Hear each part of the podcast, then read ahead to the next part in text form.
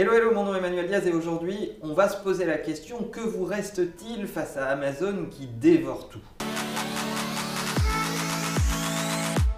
Toute personne qui veut faire du business sur Internet se pose cette question. Les petits se disent mais comment je vais faire face aux géants tels que Amazon et les gros distributeurs qui sont très connus et qui ont beaucoup de trafic sur leur site Internet? Les très gros se regardent euh, les, les acteurs comme Amazon qui les disruptent en se disant j'ai quand même une surface de magasin, j'ai quand même du trafic, etc. Je suis difficilement attaquable. Dans les deux cas, les deux profils font des erreurs. Voilà pourquoi. Alors il était une fois une boîte dans les années 90 qui s'est dit, moi je veux tout vendre sur Internet et euh, je veux fabriquer la meilleure expérience d'achat sur Internet parce que finalement Internet va être le canal qui va faire gagner du temps aux gens et qui va leur donner l'occasion de consommer facilement et d'être délivré rapidement.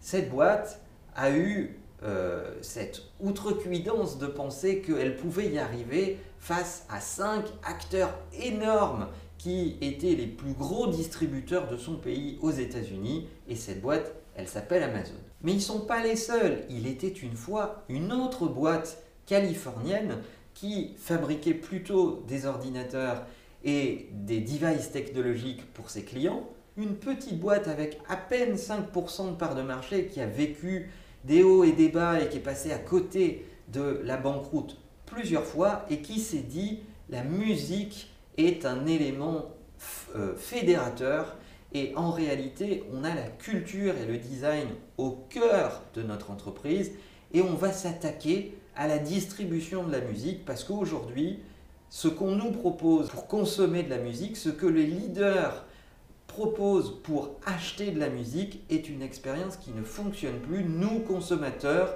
on veut acheter de la musique différemment. Cette boîte s'appelle Apple. Des exemples comme ça, on pourrait en citer plein. Et vous l'avez compris, qu'est-ce qui est déterminant?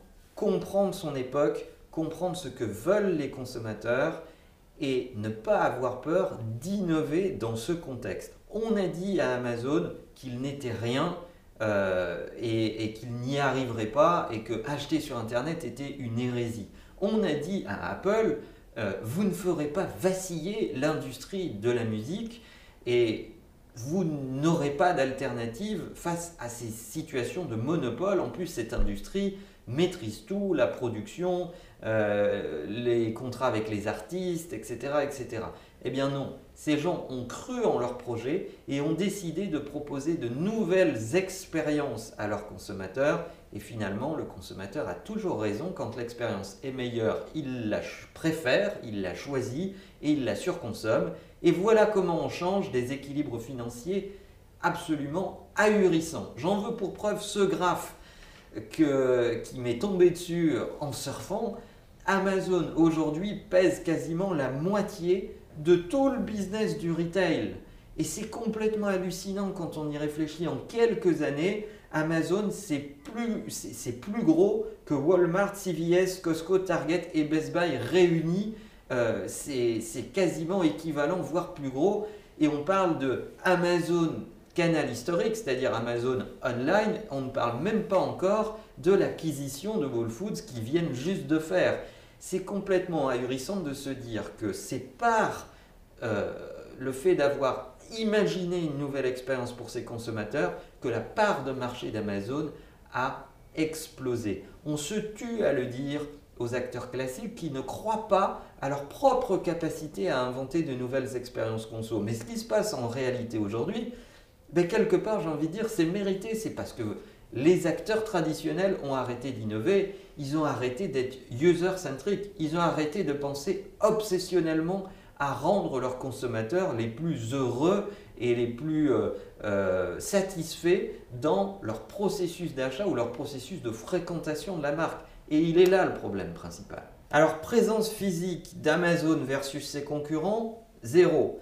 Expérience Amazon versus ses concurrents fois 1 million. Amazon a explosé la concurrence en prenant l'angle de l'experience business et d'une obsession assumée de mettre le consommateur au centre de toutes les préoccupations de la boîte.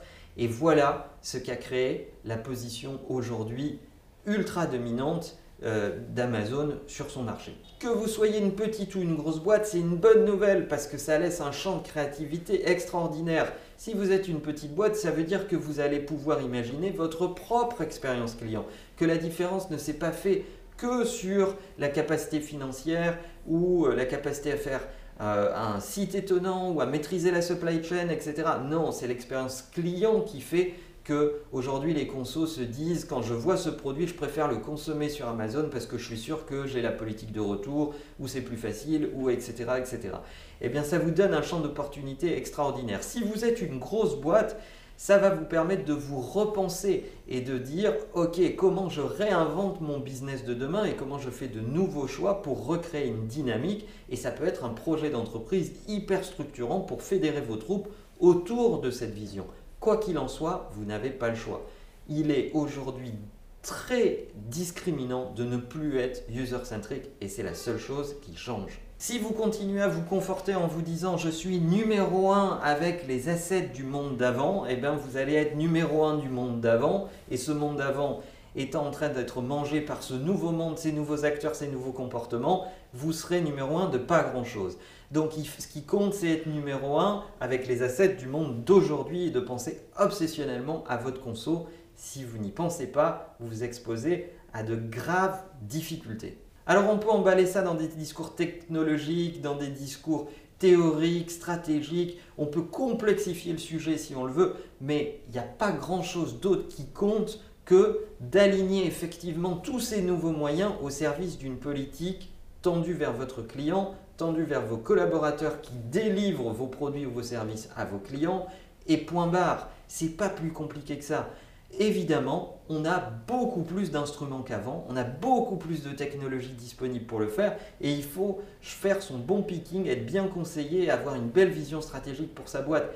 Mais c'est pas le cœur du sujet. Quand je vois des boîtes qui essayent de se restructurer, de se transformer en mettant en premier niveau de discussion la technologie et les outils, en général, c'est le début d'une grosse catastrophe industrielle. S'il vous plaît, arrêtez de faire ça. Alors voilà, c'était mon dernier petit coup de gueule avant les vacances. C'est maintenant la trêve de l'été. Alors vous aurez quand même quelques épisodes. Pauline vous, vous prépare des surprises euh, pendant l'été. Des trucs que vous n'avez pas l'habitude de voir sur la chaîne. On va vous en montrer un petit peu plus.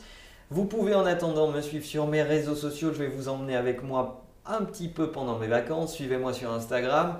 Euh, je vais essayer euh, de vous montrer les trucs étonnants que je pourrais potentiellement voir cet été. Et en attendant, je vous donne rendez-vous à la rentrée avec plein de nouveautés. N'oubliez pas que la meilleure façon de marcher, c'est de vous abonner. À bientôt.